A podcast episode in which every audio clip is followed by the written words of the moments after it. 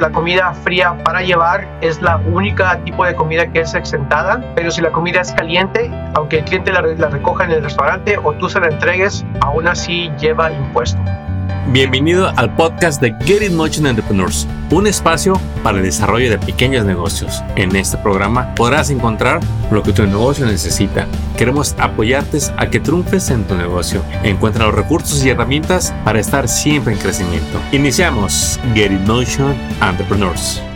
Bienvenidos a este nuevo episodio y hoy vamos a hablar de una industria tan importante entre toda la comunidad latina, la industria de la comida, los negocios de comida. Bueno, si, si bien hay muchas oportunidades, también queremos que sepan las responsabilidades que hay para cada industria. en especial en este episodio nos vamos a enfocar en los restaurantes y para ello tenemos al expertos en los impuestos de venta, a John Bielman. Bienvenido una vez más. Hola hermano, mucho gusto estar aquí contigo otra vez. No, pues John, John él viene representando al CDTFA, que es el Departamento de Administración de Impuestos y Tasas con el Estado de California.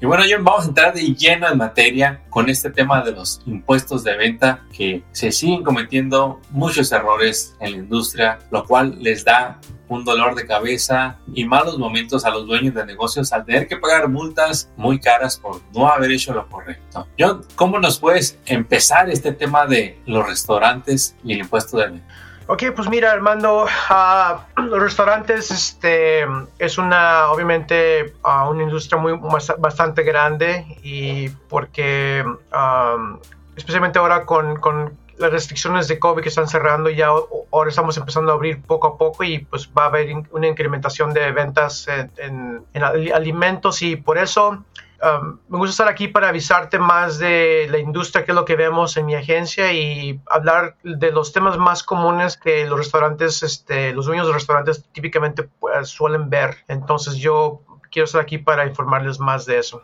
Sí, porque es muy común que el latino tenga el sueño de iniciar su restaurante, tenga el sueño de entrar a ese negocio de comida pero pues hay que informarlos de cuáles son sus obligaciones y decide de que una vez que tenga su permiso de Health Department, pues no acaba ahí. Ahora vienen las obligaciones a la hora de estar haciendo las ventas. Eh, ¿Qué tipos de impuestos o deducciones existen para los restaurantes ya? Ok, pues mira, muy fácil. Este, con respecto a los alimentos, existe únicamente una deducción disponible a los propietarios de restaurantes y para eso tienen que saber más que nada cómo clasificar y cómo registrar una venta en tu sistema de ventas, en el sistema de POS el, punto, de, punto de venta que se llama. Y si tú tienes la habilidad de, marcar en tu venta de un producto frío alimenticio para llevar, de esa manera por ley existe la deducción que tú puedes tomar y no cobrar el impuesto a ese cliente que lleva una vez más frío para llevar. Pero para eso requerimos que tú tengas sus archivos bien marcados en tus, en tus ventas que esa, esta transacción es para llevar.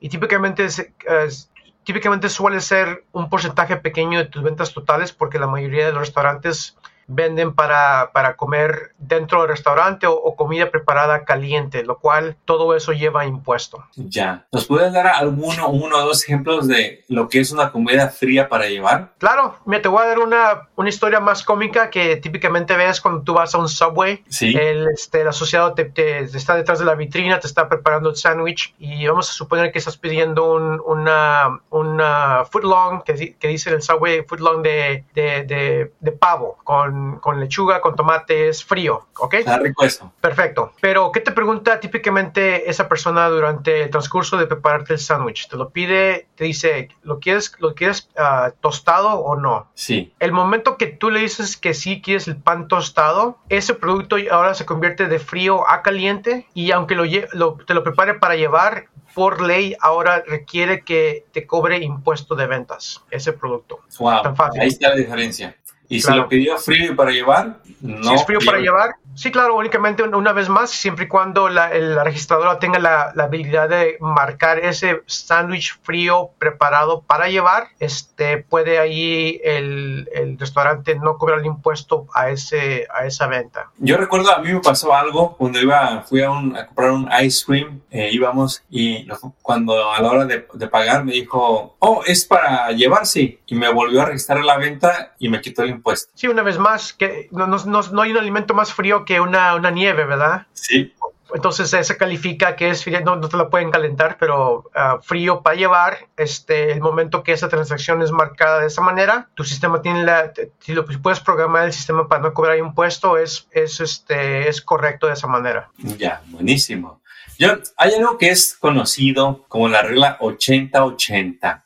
¿De qué se trata esa regla, John? Ok, mira, esa regla existe, uh, me imagino, dice lo siguiente, la, la, la regla 80-80 dice que si tu 80% de tus productos alimenticios son, uh, llevan impuesto, ya sea porque el cliente come, come dentro o, es caliente el, alimento, y 80% de esas ventas son para, para um, este, llevan impuesto, como dije ya, tú simplemente puedes elegir cobrar impuesto en todas tus ventas por el simple hecho de que imagínate qué tan difícil puede ser para una, una, una empresa grande que tenga 7, 8 diferentes restaurantes de tener archivos de transacciones diarias, que estamos hablando de miles de transacciones, y tener que marcar en cada transacción, entrenar a todos los, los cajeros, programar las cajas de registradora, para que tomes deducciones sería, puede ser un poquito difícil y por esa razón la ley existe para que simplemente tú puedas cobrar impuesto en todo, aunque sea frío para llevar y así de esa manera te, te quita esa, ese, ese, problema que tienes que tú uh, tener archivos bien, bien delineados, bien marcados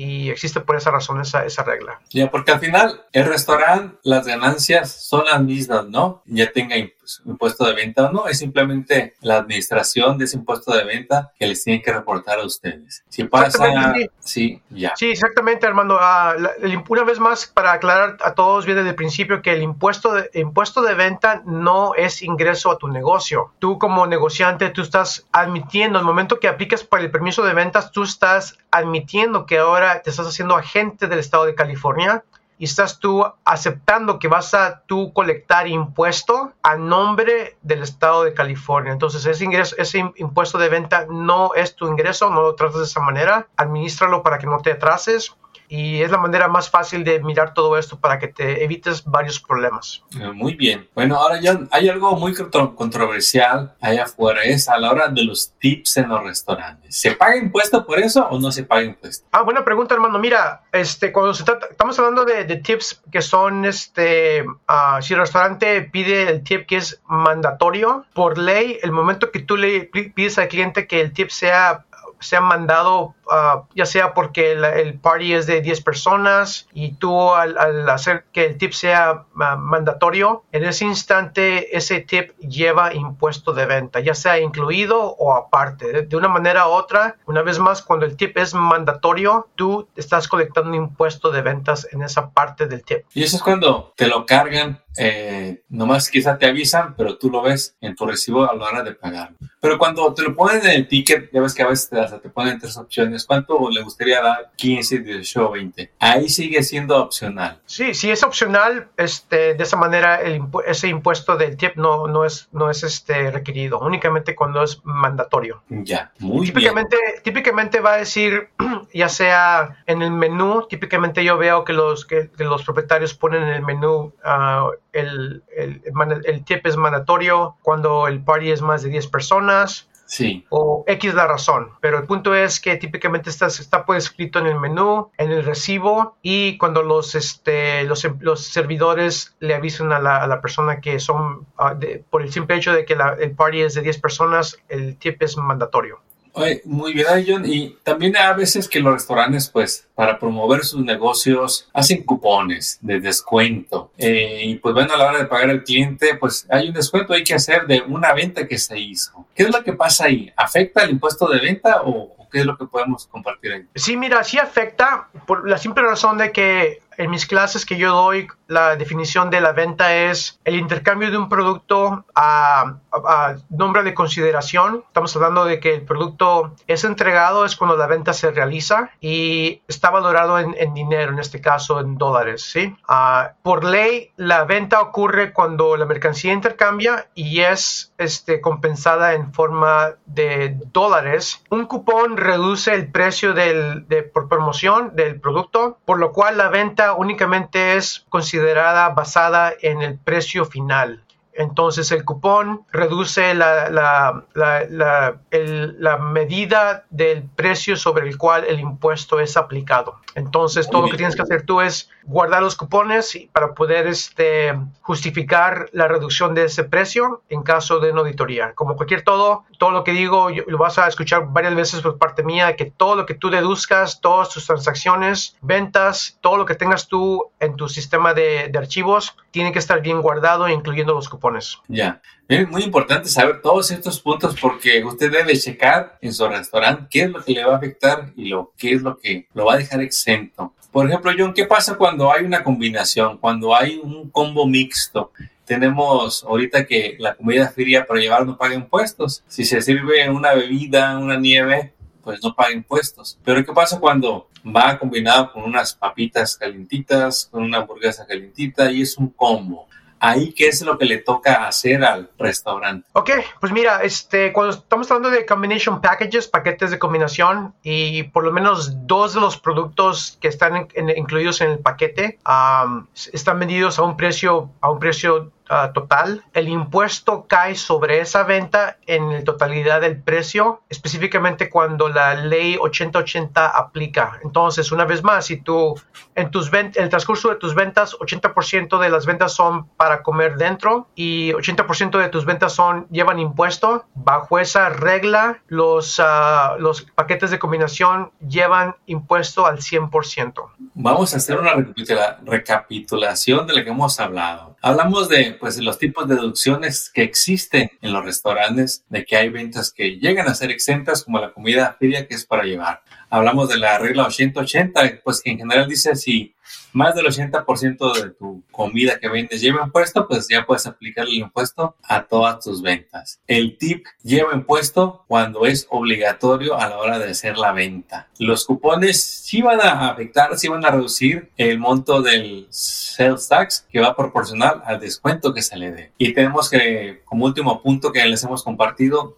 que cuando hay una combinación de comida fría con caliente, pues por lo regular aplicando también las otras características, termina siendo una venta taxable. John, para concluir este episodio que está llegando al final, ¿qué le quisieras compartir a todos esos dueños de negocios, a todos esos gerentes que están en esta industria? Pues una vez más, este, hacer preguntas, informarte más de tu industria, escuchar eh, el, el, podcast aquí de Get Motion para informarte y estarte al tanto, porque las leyes cambian todo el tiempo, más que nada, pero, y más que nada, este, hablar a mi agencia y no tener miedo, sabiendo que hay gente como yo que estamos aquí para ayudarles para que se informen. Últimamente queremos que sepan bien las reglas y leyes por el simple hecho de que al estado de California le conviene que ustedes como propietarios de negocio prosperen y entonces hacer preguntas, no, no estamos aquí para, hacer las cosas difíciles, al contrario, estamos aquí para ayudarles. Uh, un tema más que me gustaría tocar, uh, por lo pronto si tenemos tiempo Armando, es este...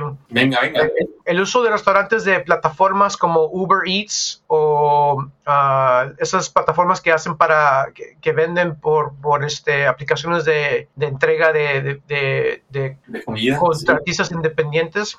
Esas ventas Ah, hubo un cambio recientemente en el cual ahora las compañías como Uber Eats, este, DoorDash, ahora ellos son responsables por colectar impuestos de ventas. Todo lo que vas a hacer tú es en tu registro de impuestos es incluirlas en, el, en, el, monto bruto, el ingreso de esas, de esas ventas, pero vas a tomar deducción únicamente a la parte que le corresponde a las ventas que son realizadas por medio de esas plataformas. Y hay una deducción este, en, mi, en mi página de deducciones que dice Um, este, creo que se llama Third Party Platforms, algo así, no me acuerdo exactamente, pero esa deducción existe para que tú puedas delinear y declarar que ciertas ventas en tu negocio son sido vendidas por esas plataformas. Y todo lo que tienes que hacer es mantener archivos para poder tú demostrar en caso de una auditoría que ese porcentaje de ventas no lleve impuesto porque están vendidas por esas compañías y ellos son responsables por cobrar y pagar impuesto de ventas. Excelente punto. Entonces, cuando una venta es relacionada por terceros, ellos van a ser los responsables de ese sales tax. Y el restaurante pues tiene simplemente que llevar bien sus registros pues, para que puedan llevar un control y que no se vean responsables de esas ventas en particular. Sí, pero aún así son responsables por reportarlas en el, el ingreso bruto y tomar la deducción de esa manera para que pueda, para que todo coincida más que nada, que todos los, los registros del Estado son comparados a los registros de los, uh, de los 1099s, de los merchant processors, de los, de los compañías como Uber Eats. Toda esta información es disponible al gobierno, por lo cual tú quieres que todo coincida y que todo esté bien, uh, bien derecho. Todo está en los reportes. Si usted lo registra bien, usted puede estar tranquilo. Me salió otra pregunta, John. Entonces, cuando hay un servicio adicional de delivery por parte del restaurante, fuera de terceras personas, cuando el mismo restaurante lo ofrece, ¿también debe de cobrar impuesto de venta en servicio de entrega? Uh, la ley aplica únicamente si tú haces entregas con tus empleados. La ley, una vez más, dijimos que la comida fría para llevar es la única tipo de comida que es exentada, pero si la comida es caliente, aunque el cliente la, la, recoja en el restaurante o tú se la entregues, aún así lleva impuesto. Muy bien. Pues John, hemos llegado a la conclusión de este episodio. Te agradecemos que nos hayas ilustrado el del sales tax en la industria de la comida. Para nosotros es bien importante que eso, todos estos pequeños negocios o grandes negocios pues no caigan en errores. Porque como lo has dicho en otros episodios, este, el no saber la ignorancia no los va a rescatar de sus obligaciones. Sí, más que nada mantener buenos archivos, uh, mantener todo. Mi agencia te pide cuatro años de archivos. Uh, archivos digitales son también considerados buenos, entonces este, si tú manejas todo bien, todo a tiempo, uh, no vas a tener problemas con nosotros. John, te deseamos todo el éxito del mundo y esperamos tenerte muy pronto de regreso para hablar más sobre el impuesto de venta del Estado. Éxito. Muchas gracias. Acabas de escuchar el podcast de Get in Motion Entrepreneurs. Visita nuestra página para descubrir más recursos para tu negocio. Síguenos en las redes y suscríbete al newsletter del podcast. Visita getinmotion.org.